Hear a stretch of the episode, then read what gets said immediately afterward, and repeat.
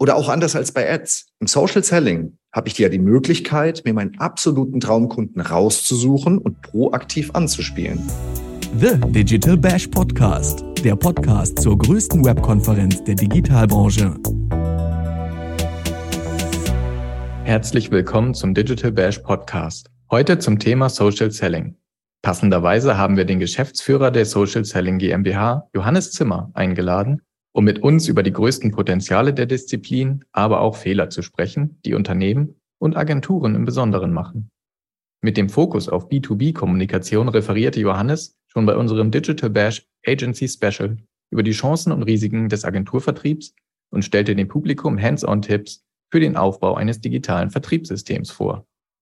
Da die ZuschauerInnen sowohl uns als auch Johannes in der Folge mit vielen Fragen zum Thema kontaktierten, tauchen wir heute einfach gemeinsam noch ein wenig tiefer ins Thema ein.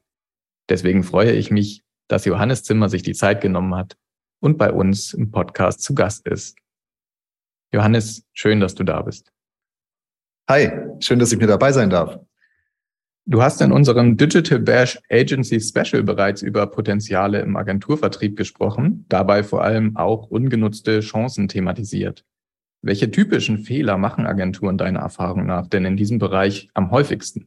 Im Bereich des Vertriebs. Die typischen Fehler. Also was Teilweise gehen die so ein bisschen einher, ähm, muss man sagen. Also sie, sie hängen oft in einer Kombination. Und das, was ganz, ganz häufig ist und auch eine schwierige Voraussetzung, mal wirklich einen richtig gut laufenden Vertrieb aufzubauen, ist die Kombination aus so einem Dienstleistungsbauchladen und der hohen Vergleichbarkeit der Markt. Ne? Also das, was Agenturen eigentlich ähm, am, am größten, äh, was so das größte Thema ist, was sie zu beseitigen haben, um wirklich gut Kunden anzusprechen und zu finden, dass man sehr klar versteht, warum man mit ihnen arbeiten sollte, für was sie stehen, was die Spezialisierung ist.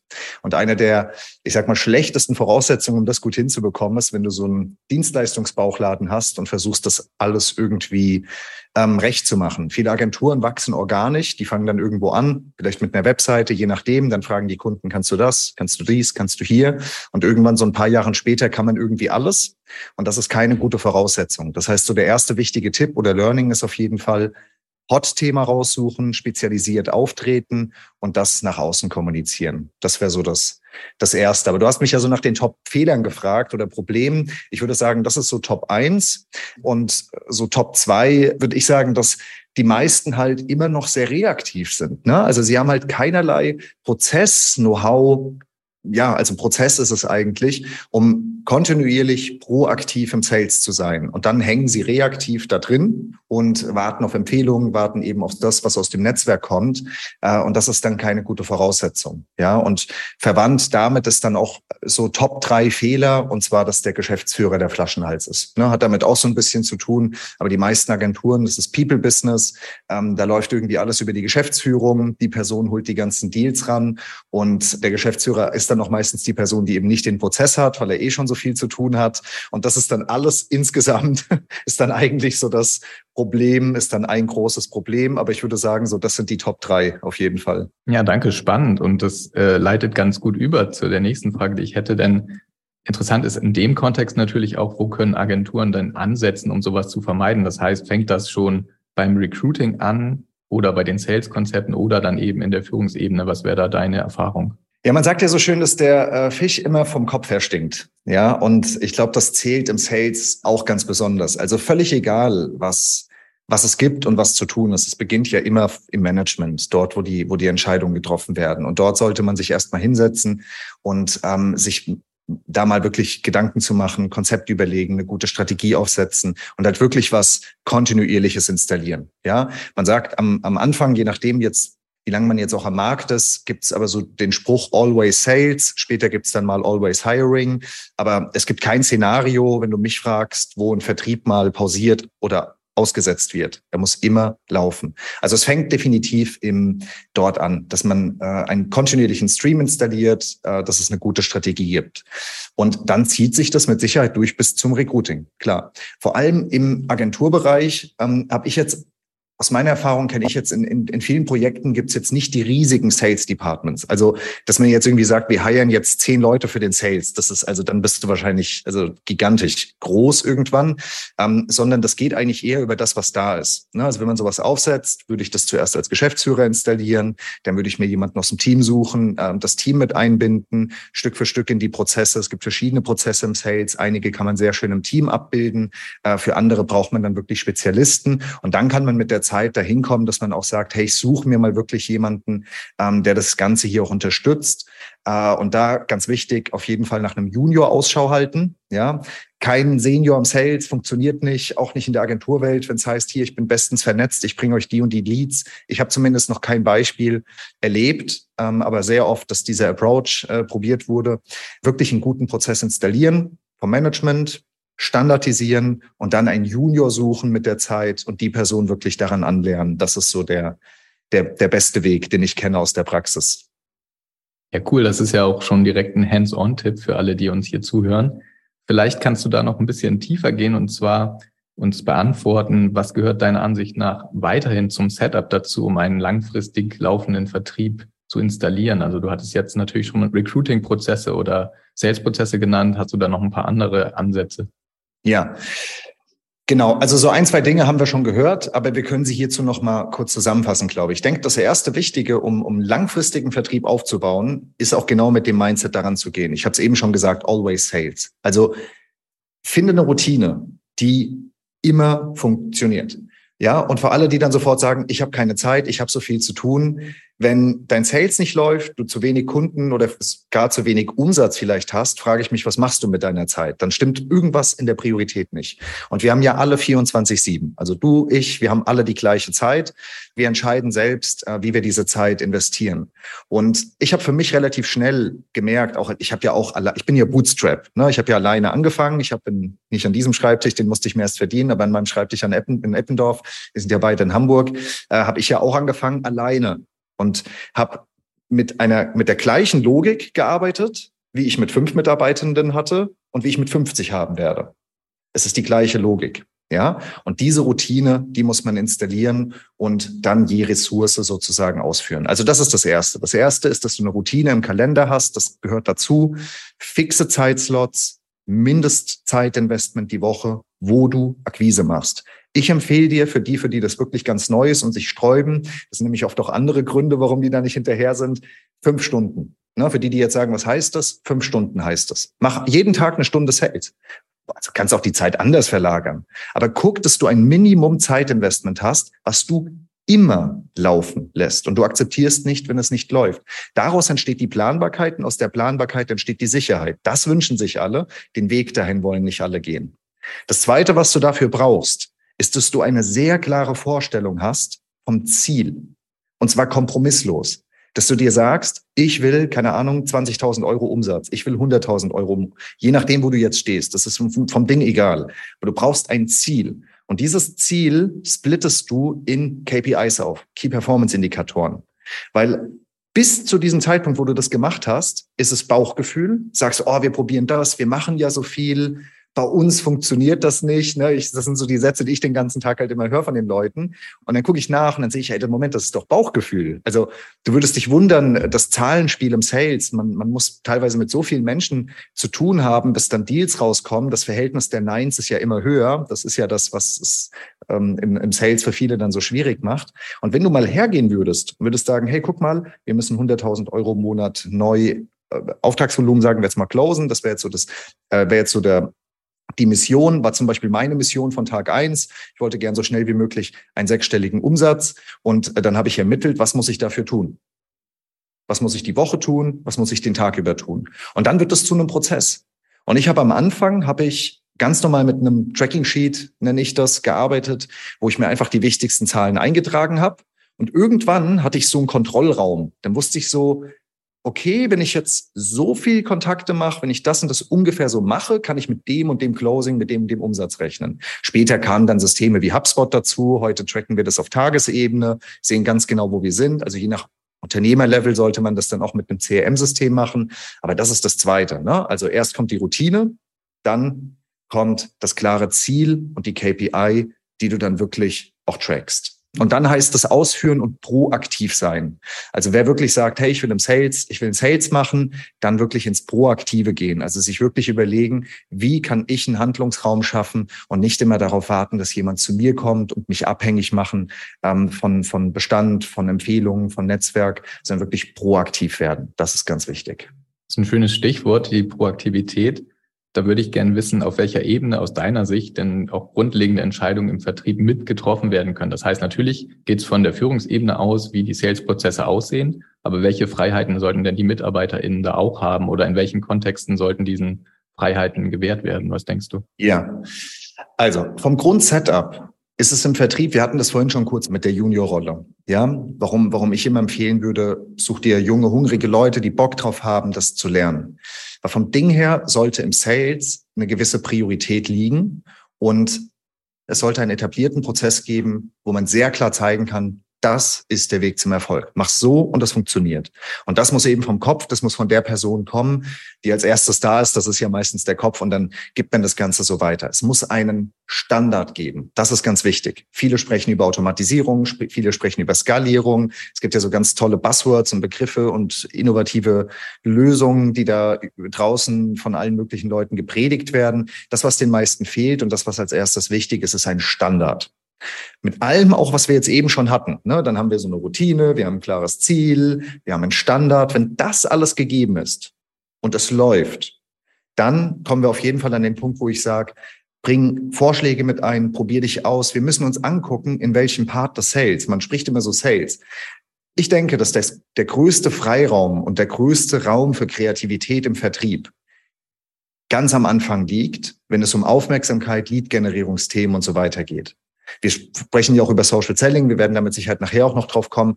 Und wir behandeln unsere Mitarbeitenden ja auch wie eine Marke. Ne? Und, und wenn es um Content-Themen geht, setze ich mich mit Sicherheit nicht hin und sagt meinem Mitarbeiter, vielleicht hier meinem HubSpot-Beauftragten, wie er sein Posting schreiben. Das würde ja gar nicht funktionieren. Das ist ja sein Content. Das ist er ja als Person. Also dort ist er sehr aktiv. Und an dieser ersten Stelle kommen auch die meisten Vorschläge, dass das Team sagt, können wir nicht mal das probieren? Wollen wir nicht mal hier so ein Event machen? Das ist total cool, weil die sind ja auch nah am Kunden. Die sind überall dran. Umso später im Sales-Prozess, umso, ich sag mal, standardisierter wird er. Weil so ein Abschlussprozess, ein Angebotsszenario, das sind ja meistens hochstrategische Themen, die werden festgelegt und dort mündet das Ganze dann und dort kommen auch weniger Vorschläge. Also ich fahre eine Politik, wo ich sage, ich sehe mich in der Verantwortung als Kopf, einen sehr genauen Prozess vorzugeben, wo ich sage, wenn du es so machst, hast du Erfolg. Aber jeder Vorschlag, mit dem es besser läuft, ist gern gesehen. Erfahrungsgemäß kommen die Vorschläge weiter vorne, ähm, weil das auch deutlich kreativer ist da vorne. Du hast es eben erwähnt, dass ihr eure MitarbeiterInnen auch als eure Marke seht. Das wäre auch eine Frage, die ich gerne stellen wollte. Setzt ihr die dann als Corporate Influencer ein und ist das ein ja, System, was ihr quasi fördert oder ist das dann individuell, dass die einzelnen Personen da sagen, ich würde mich da gerne auf den sozialen Kanälen für die Marke weiter einsetzen? Ja, super gerne. Was, also ich, ich fördere das unbedingt und freue mich auch, wenn, äh, wenn man da Spaß dran hat. Für mich ist ja jede Person ähm, ein, ein, ein, ein Aushängeschild und wir rekrutieren. Also selbst im Recruiting sage ich das auch dazu, dass ich sage, du, guck mal, also natürlich mindestens ich, aber wir sind, wir sind schon in einer gewissen Aufmerksamkeit. Ähm, allein auf LinkedIn ähm, haben wir haben wir im Monat siebenstellige Impressionen. Also das muss man ja auch Lust drauf haben, wenn man Teil von so einem Team wird. Das kann ja auch durchaus mal sein, dass hier jemand mal durchläuft und irgendwie was filmt oder jetzt hier in dem Fall sitzen wir beide jetzt hier. Also ich bin schon die Person, die ähm, die, die da im Vordergrund steht. Es ist mindestens so, weil LinkedIn ist noch so unsere Hauptplattform ähm, oder bleibt auch so. LinkedIn ist unsere Hauptplattform, ähm, dass das gesamte Team dort vertreten und zu sehen ist.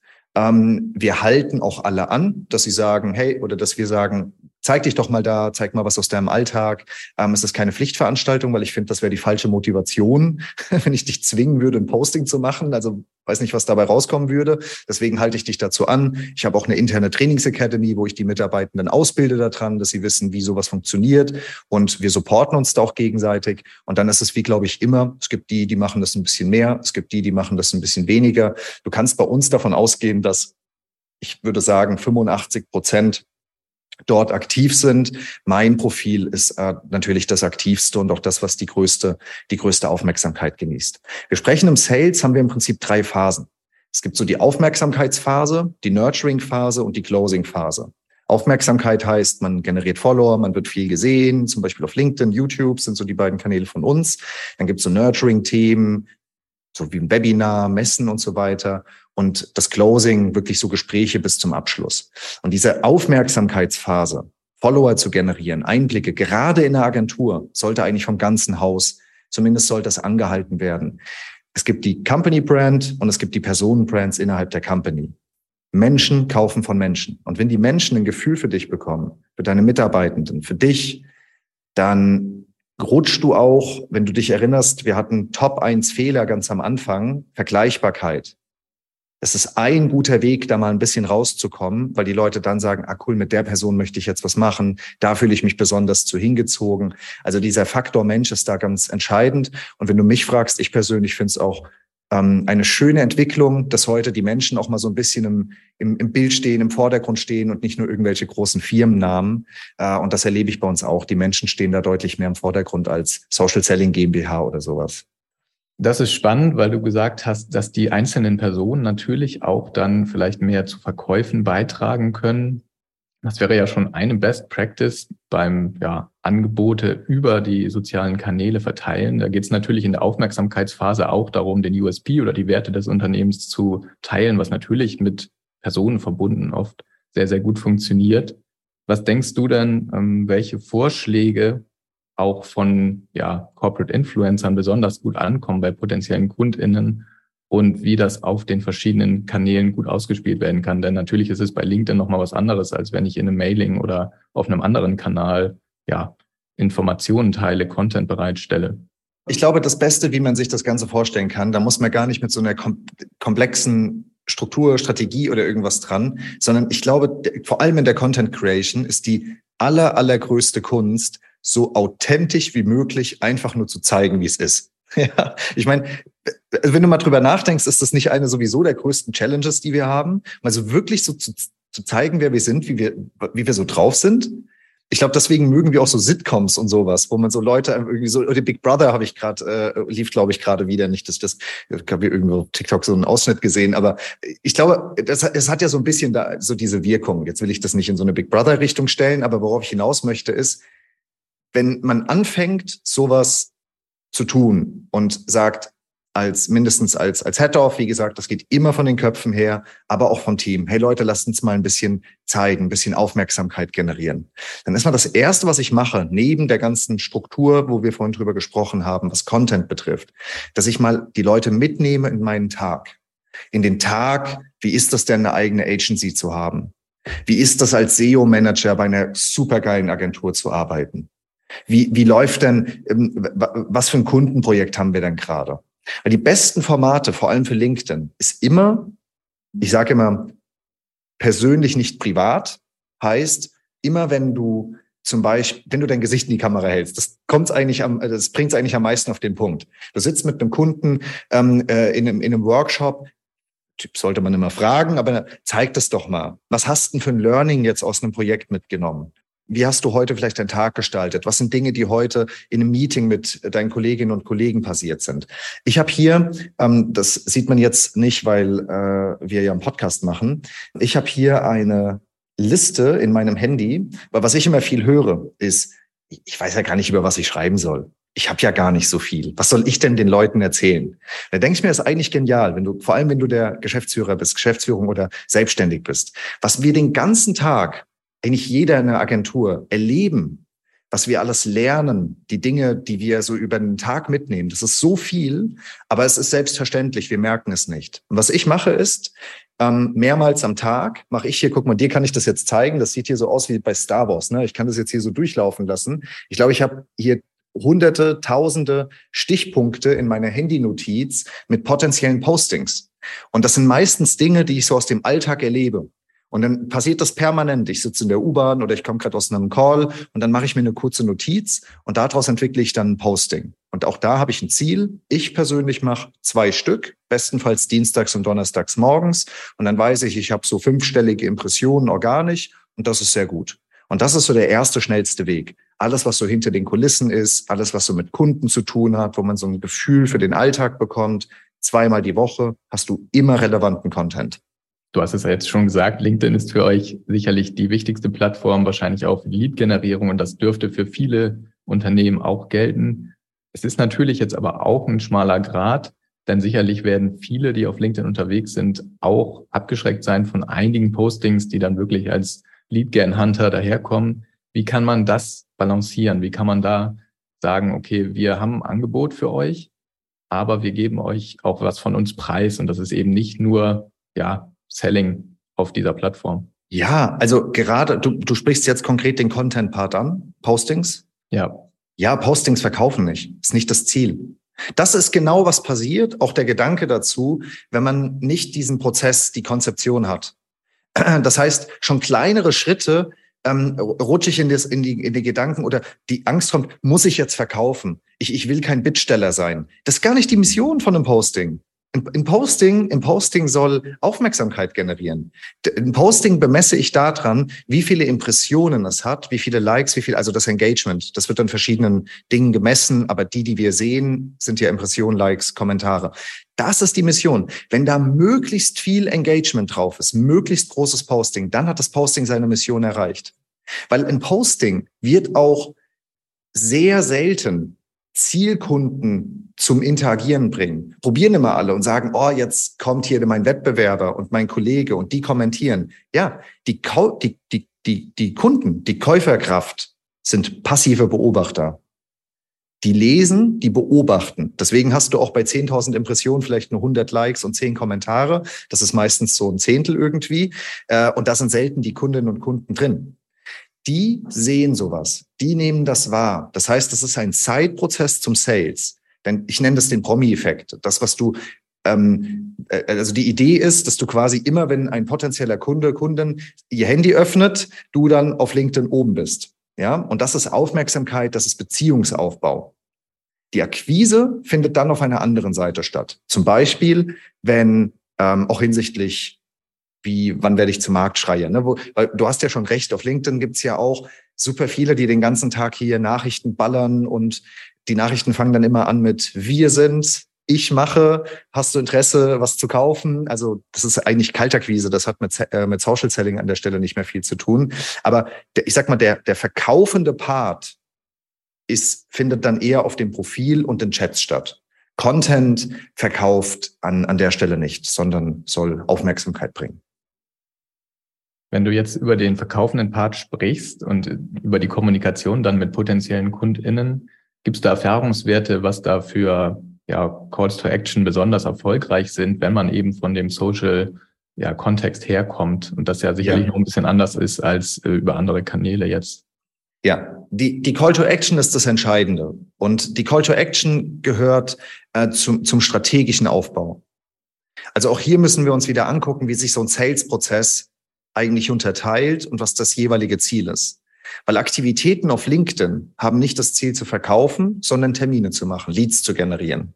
Also zumindest in meiner Welt, weil ich, ich, ich, ich arbeite nicht in so, weiß ich nicht, ähm, alles was so produktmäßig günstige Themen, sondern sagen wir mal eine hochwertige Dienstleistung, eine hochwertige Beratung, alles was in einem mindestens vierstelligen Preissegment ist, etwas erklärungsbedürftig Komplexes. Nicht, hier geh mal einen Warenkorb und schließ was ab. Ja, ich glaube, Johannes Kliesch hat einen interessanten Effekt auf seinen Shop. Den kennst du wahrscheinlich vom Namen. Der ist ja relativ stark, weil er, ich meine, er macht einen E-Commerce Shop, aber er ist halt durch seine Marke natürlich wird da viel draufgelenkt, aber das ist ja eher so indirekt. Ne? Also wenn du wirklich das als direktes Sales Tool einsetzt, ist ja das Ziel, Termine zu machen, weil dann ist es ja der, die Lead-Generierungsphase. Und die Lead-Generierungsphase wird tatsächlich maßgeblich durch die Angebotsstrategie beeinflusst. Das heißt, auf deiner Produkttreppe solltest du einen möglichst genialen Einstieg haben. Irgendwas, was die Kundinnen und Kunden klar verstehen, was einen Mehrwert gibt und möglichst sexy ist. So, wenn du jetzt zum Beispiel, sagen wir, du bist eine Performance-Marketing-Agentur, dann biete doch potenziellen Kundinnen und Kunden mal so ein 20 Minuten Kampagnen-Audit an, wo du sagst, hey, ähm, ich gebe dir einfach mal eine unverbindliche Einschätzung aus dem Team. Das Ganze ist komplett kostenfrei, unverbindlich. Ich erkläre dir, äh, ich gucke mal bei dir ins Konto rein, gebe dir mal eine Einschätzung. Als Designagentur kannst du sagen, hey, wir, wir scannen das mal durch, ob dein Branding hier funktioniert. Ist das alles gut aufgebaut? Also wirklich mal was mit ein bisschen Mehrwert, vor allem am Anfang, bis du einen großen Namen hast, sage ich mal. Weil sowas, wenn du sowas für dich gefunden hast, dann hast du ein Stilmittel, mit dem du nicht nur reaktiv, sondern mit dem du auch proaktiv funktionieren kannst.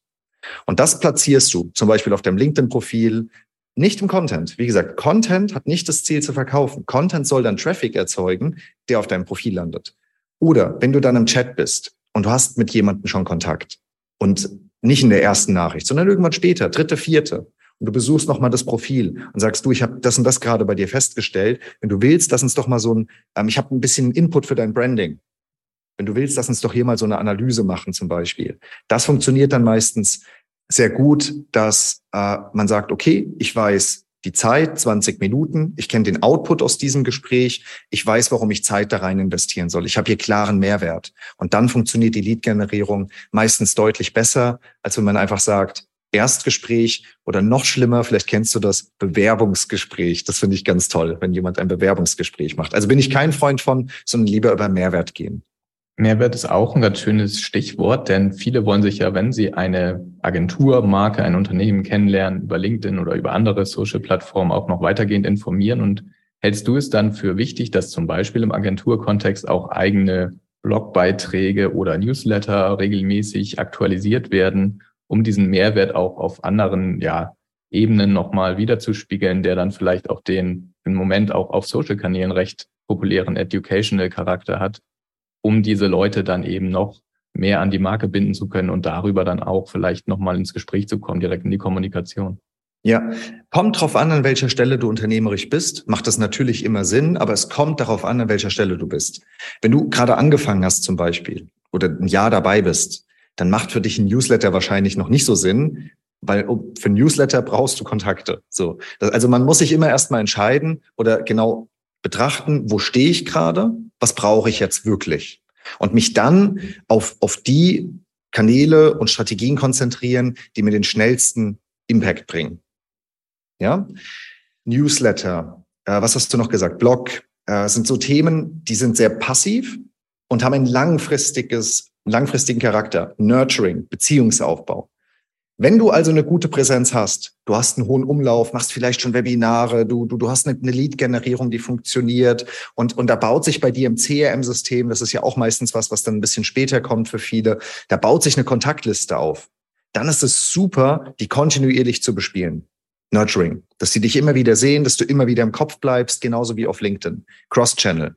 Bau aber immer erstmal die Dinge aus, wo du weißt, die bringen mir jetzt Impact, möglichst kurzfristig und wo du proaktiv sein kannst. Wir haben zum Beispiel angefangen, rein LinkedIn. Da hatte ich noch nicht mal eine Webseite. Für was? Ich hatte nicht das Geld und das Know-how. Ich hatte aber eine geile Landingpage auf LinkedIn. Das ist keine digitale Visitenkarte. Das ist eine hochperformante Landingpage, wenn man es richtig macht. Damit habe ich angefangen. Dann kam irgendwann noch die Webseite dazu. Habe das aufgebaut. Ich habe jetzt 12.000 Follower knapp nach, nach knapp äh, etwa zwei Jahren. Und jetzt habe ich zum Beispiel angefangen mit YouTube, Podcast, äh, Entschuldigung, Newsletter kam noch. Das war das zweite. Und jetzt YouTube Podcast. Also die Maßnahmen wurden immer langfristiger. Dadurch können wir die Kundinnen und Kunden mehr vorwärmen. Der direkte Impact kommt aber über eine proaktive Lead-Generierung auf LinkedIn. Welchen Stellenwert würdest du dann auch in dem Kontext der SEO zuschreiben? Also zum Beispiel in dem Google Business Profile als Referenz für Unternehmen, denn aus meiner eigenen Erfahrung ist es schon so, dass man natürlich Unternehmen dann gerne nochmal googelt, auch wenn man ja, im Gespräch absolut. war mit den Personen oder eben sie entdeckt hat. Ja. Und es gibt natürlich viele Einstellungsmöglichkeiten bei Google. Auch Reviews haben einen extrem hohen äh, Faktor bei Google inzwischen gewonnen. Ähm, wie schätzt du das dann ein? An welcher Stelle sollte man da vielleicht als erstes noch mit ansetzen? Ja, das, das, über was wir gerade sprechen, die Überschrift des Ganzen ist ein Wort und zwar Vertrauen. Darum geht es. Und du, du hast verschiedene, verschiedene Ebenen des Vertrauens. Wenn ich anfange, mich mit, ich sage jetzt mal mit dir zu beschäftigen, weil das gehört zu den Ebenen. Damit ich bei dir kaufe, muss ich dir vertrauen. Und das beginnt immer erst in Vertrauen in das Unternehmen. Dann Vertrauen in, in die Leistung. Dann Vertrauen in das Produkt, in die, in die Ansprechperson, mit der ich rede. Und alles kann ich provozieren. Solche Themen, jetzt müssen wir nämlich wieder überlegen, es gibt Leute, die hören zu, die sind jetzt noch nicht so lange am Markt wie die, die schon ein bisschen länger und auch größer sind. Die haben dann andere Mittel. Also das macht schon immer einen Unterschied. Ob ich jetzt 40 Mitarbeiter habe oder zwei, auch vom, vom Umsatz. Grundsätzlich hat so etwas immer einen positiven Impact. Wenn ich sage, ich habe ähm, auf Google einen sauberen Auftritt, ich habe eine saubere Webseite, das ist so das, das Mindest. Setup und sorge auch dafür, dass ich dort einige Reviews habe und dass das alles einen guten Iststand hat. Sollte ich zum Beispiel, wenn ich zwei Mitarbeitende habe, ein Jahr am Markt bin, hier groß anfangen mit SEO? Aus meiner Sicht nein, weil das zu lange dauert, bis ein Return kommt. Aber das Setup dafür und dass das gut aussieht, ja, ist wie die Unternehmensseite auf LinkedIn. Die ist auch erstmal nicht so wichtig. Die soll einmal aufgebaut sein, sauberes Logo rein, gute Beschreibung, reicht erstmal. Da muss man sich nicht hinsetzen noch auf Company-Ebene Postings machen. Das läuft auch immer erstmal über die Personenseite. Ja, und umso größer, umso mehr Ressourcen und Möglichkeiten ich habe, umso mehr kann ich auch die langfristigen Maßnahmen ausbauen. Für eine Agentur ähm, noch, ein, noch eine Eingrenzung, weil ich habe viele, ähm, ich habe sehr viele Bewertungen auf, auf LinkedIn. Wir sind aber auch in einem anderen Business. Ähm, dort würde ich tatsächlich sogar Google etwas, etwas highlighten, noch was das betrifft und wirklich sicherstellen, dass ich da einige sehr gute ähm, Bewertungen habe, so auf allen Plattformen, weil das ist ähm, der maßgeblichste Unterschied, um als Agentur sehr gut aufzutreten, sich gut zu positionieren und Vertrauen zu erzeugen, sind sehr gute Referenzen. Umso besser die Referenzen sind, damit kannst du alles machen, auch in der Lead-Generierung mit Case Studies und so weiter. Also wann immer die Möglichkeit, ist auch nur nichts anderes wie ein Closing, closed eure Kundinnen und Kunden da rein, dass sie euch ein, ein schönes Feedback schreiben, ähm, das du verwenden darfst. Ist das denn vielleicht auch einer der großen Vorteile, die man beim Social Selling hat? Also ist das eine der Vertriebschancen, die man ohne einen strategischen Social Selling Ansatz nicht generieren kann? Also dass du über diesen Prozess wirklich deutlich mehr Vertrauen generieren kannst auf schnellerem Wege, auf einfacherem Wege vielleicht auch als über andere Kanäle, die vielleicht in dem Sinne etwas traditioneller angelegt sind. Siehst du das so oder welche Vorteile siehst du noch im Social Selling gegenüber jetzt Newslettern, anderer Kommunikation? Ja, ein, 100 Prozent. Ich glaube, dass die, ähm, der, der, der größte Vorteil liegt darin, dass wir uns zeigen können, dass wir als, als diese, alles, was wir hatten, auch im Content vorhin, ja, dass ich einen sehr guten Eindruck davon bekomme, wer ist zum Beispiel Johannes Zimmer. Die, die Verkaufsgespräche, das ist Wahnsinn, auch wie die sich geändert haben. Und das in so einer kurzen Zeit jetzt mal bei uns. Wir sind jetzt seit, seit zwei Jahren, wo wir wirklich angreifen. Und ähm, inzwischen, die Leute kommen ja rein, die wissen ja, wer ich bin. Da kommt ja keiner mehr rein und sagt, jetzt erzähl du mir erstmal, wer du bist. Und da kommt auch keiner mehr rein und sagt, was ist eigentlich Social Selling? Also die sind, da ist so 80 Prozent schon gelaufen. Und das ist natürlich sehr dankbar. Da läuft der Vertrieb irgendwie ein klein bisschen anders, wenn man dich kennt, schätzen weiß, weiß, du bist ein Experte, eine Expertin für deinen Bereich und man vielleicht sogar schon einen Eindruck vom, vom Büro hat, von dem, vom Team, also vom Background. Ne? Das ist der eine große Vorteil. Dann kannst du proaktiv sein. Du kannst dir deine Zielgruppe raussuchen. Ein Newsletter ist komplett reaktiv. Der muss ja von irgendwo gefüllt werden. Also die Social Selling in Kombination mit dem Newsletter vielleicht. Aber ähm, oder auch anders als bei Ads. Im Social Selling habe ich ja die Möglichkeit, mir meinen absoluten Traumkunden rauszusuchen und proaktiv anzuspielen. Deswegen muss man ja bei Ads auch immer gucken, weil die Quantität so hoch geht, dass man vorqualifiziert und so weiter. Haben wir im Social Selling nicht. Da können wir ganz konkret hingehen und qualitativ hochwertige Leads generieren. Das sind lange nicht so viele wie mit Ads, aber eine andere Qualität, eine andere Wärme. Die Leads kennen ein. Das, die ganze Verkaufspsychologie ist eine andere. Ähm, und wer jetzt sagt, hey, ich ich, ich möchte wirklich hochwertige Kunden. Ich habe ein genaues Zielkundenverständnis, was man auch immer haben sollte. Ähm, und und ähm, ich, ich sage mal, wertschätzt, wenn das Ganze ein bisschen wärmer ist, dann ist man im Social Selling auf jeden Fall am besten aufgehoben. In dem Kontext, du hast es jetzt auch noch im Vergleich mit Ads genannt, das Social Selling, wäre vielleicht auch interessant zu wissen für alle, die zuhören. Wie attribuiert ihr zum Beispiel bei entsprechenden Social Selling Kampagnen den Erfolg? Und welche Stolperfallen gibt es aus deiner Sicht auch sowohl in diesen Kampagnen als auch letztlich beim Social Closing? Also das ist vielleicht nochmal spannend, darauf einzugehen, ob du da Erfahrungswerte mit hast. Ich wollte, ich habe auch gerade jetzt wollte ich wieder sagen, jetzt müssen wir uns wieder den Prozess angucken erstmal, weil vom vom Ding messe ich am Umsatz, logisch. Ne? Also wir machen Vertrieb und Vertrieb ist die wichtigste Zahl, dass äh, wir ähm, einen einen Auftrag closen und ähm, sozusagen Umsatz machen. Und dann gibt es äh, verschiedene, verschiedene Schritte vorher.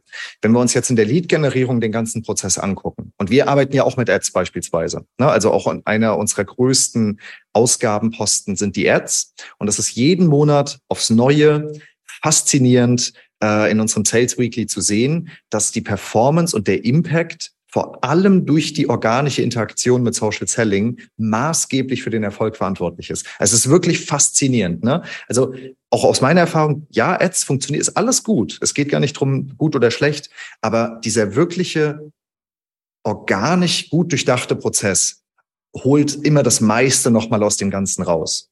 Und das wäre halt in der Lead-Generierung die wichtigste KPI. Da gucke ich, wie viele Termine wurden in, äh, wurden in, in, das, in das System gespielt. Wir gucken das auf Monats-, Wochen- und Tagesebene, so dass wir immer sehen, was müssen wir noch machen. Wie messen wir die, die, die, die Performance noch? Ähm, Eventanmeldungen sind bei uns ganz wichtig, weil wir ähm, sehr viel mit Webinaren, ich nenne es Live-Trainings, Live-Workshops, weil wir machen das tatsächlich immer live. Äh, ist ja auch nicht mehr so selbstverständlich heute, finde ich aber auch ganz, finde ich aber auch ganz wichtig. Das gucke ich mir genauso an. Wie viele Leute sind da ins System gekommen? Und dann messe ich für mich persönlich die Woche. Follower, Schrägstrich Kontakte, wobei die Follower ähm, das sind, was ich, was ich tatsächlich messe. Ich messe meine Profilbesuche weil das ist nichts anderes wie meine Landingpage aufrufe. Und ich gucke mir zwar die Performance meiner Postings an, messen oder Rechenschaft vor mir und ich lege genauso vor mir Rechenschaft ab wie alle anderen auch. Äh, ich sag mal in dieser Rolle der Geschäftsführung jetzt gesprochen, ähm, dass ich mindestens zwei Postings geteilt habe. Besser drei oder vier, ähm, aber zwei ist die äh, ist die Pflichtveranstaltung. Inzwischen ähm, zählt zusätzlich noch dazu, dass ich ein YouTube-Video und ein, äh, ein, ein Hochkant äh, für dieses Shorts und wie es alles heißt gedreht habe. Also das ist meine Wochen-KPI und, und die messe ich und daran mache ich dann auch den Erfolg fest. Ja. Ja, vielen Dank. Das ist auf jeden Fall schon mal ein schöner Hands-on-Beitrag für alle, die vielleicht auch in dem gleichen Feld tätig sind oder sich mit Social Selling jetzt ein bisschen auseinandersetzen wollen.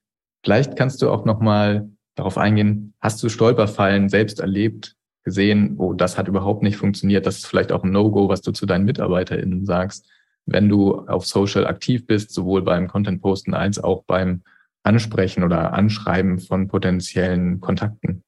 Ja, also ich glaube, die, ähm, die größten Stolperfallen, lass uns, lass uns mal von der Seite gucken, wo ich so die Erfahrung habe, wo die meisten wahrscheinlich reinrutschen würden. Und äh, das liegt tatsächlich darin, dass sie äh, einen Sprint laufen und keinen Marathon. Das heißt, die Dinge einmal kurz anfangen, eine Woche aktiv sind, kurz zu sehen sind, Resümee ziehen und sagen, funktioniert bei mir nicht. Ich habe für mich so eine 90-Tage-Regel oder Zeitraum, ähm, äh, auch mit den vielen Kundinnen und Kunden, mit denen wir gearbeitet haben, wo ich wirklich sage, 90 Tage ziehen wir das jetzt mal durch. Nicht überhastet und hier irgendwie siebenmal die Woche posten und auch nicht sofort wieder abbrechen, sondern wirklich mal die Routine ausführen, kontinuierlich Content teilen und dann 90 Tage das Ganze mal laufen lassen. Und dann hast du die Möglichkeit, mal auszuwerten, ob das Ganze funktioniert oder nicht.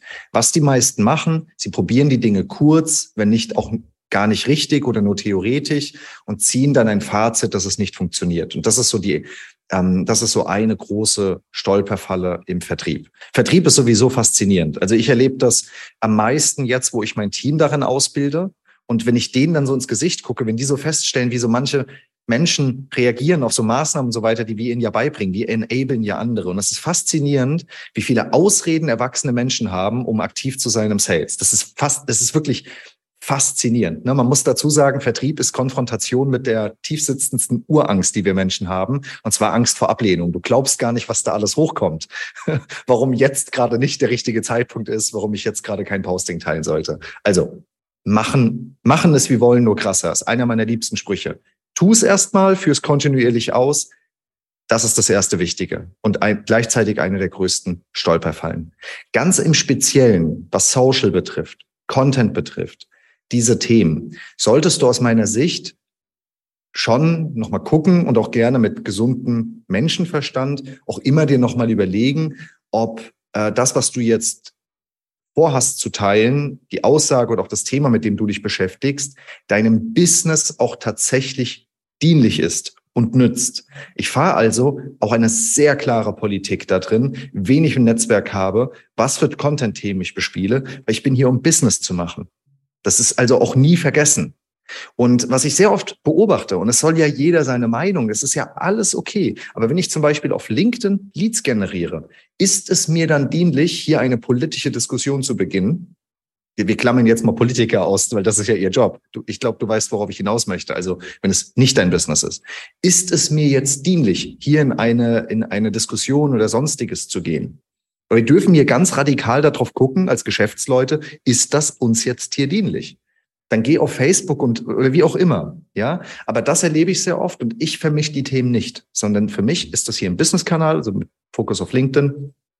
Persönlich, nicht privat. Ich zeige auch mal was hinter den Kulissen. Und da habe ich schon einige gesehen, die sich die Finger verbrannt haben, wo äh, der Eindruck, also wo dann Leute nicht der Meinung waren, das, das hat dann so schleichend Impact so. Und es kommt ja keiner und sagt, mit dir arbeite ich jetzt nicht mehr. Also wahrscheinlich. Aber ich wäre da vorsichtig. Ich würde da gucken und wirklich kompromisslos drauf gucken, ist sind das potenzielle Kundinnen und Kunden, die ich in mein Netzwerk lasse? Passt der Content dazu? Dient das meiner geschäftlichen, meinem geschäftlichen Erfolg? Ich denke, das sind ähm, in, in diesen ähm, in diesen ersten Parts die größten Stolperfallen. Ich glaube, im, im Verkaufsprozess nachher gibt es noch ganz tolle andere. Ähm, das, also da würde noch einiges kommen. Ich habe oft die Erfahrung gemacht, dass wir den meisten Menschen erstmal beibringen müssen, Verkäufe oder Käufe nicht zu verhindern und ihnen dann beibringen, wie Verkaufen geht. Äh, viele sind sehr gut darin, auch Käufe zu verhindern, weil sie dann zu viel reden, nicht zuhören und so weiter. Es ist jetzt mal so ein bisschen weiter hinten im Sales-Part. Ähm, aber ich denke, ähm, in diesem Bereich der Aufmerksamkeit, Lead-Gen, sind das so die größten Stolperfallen.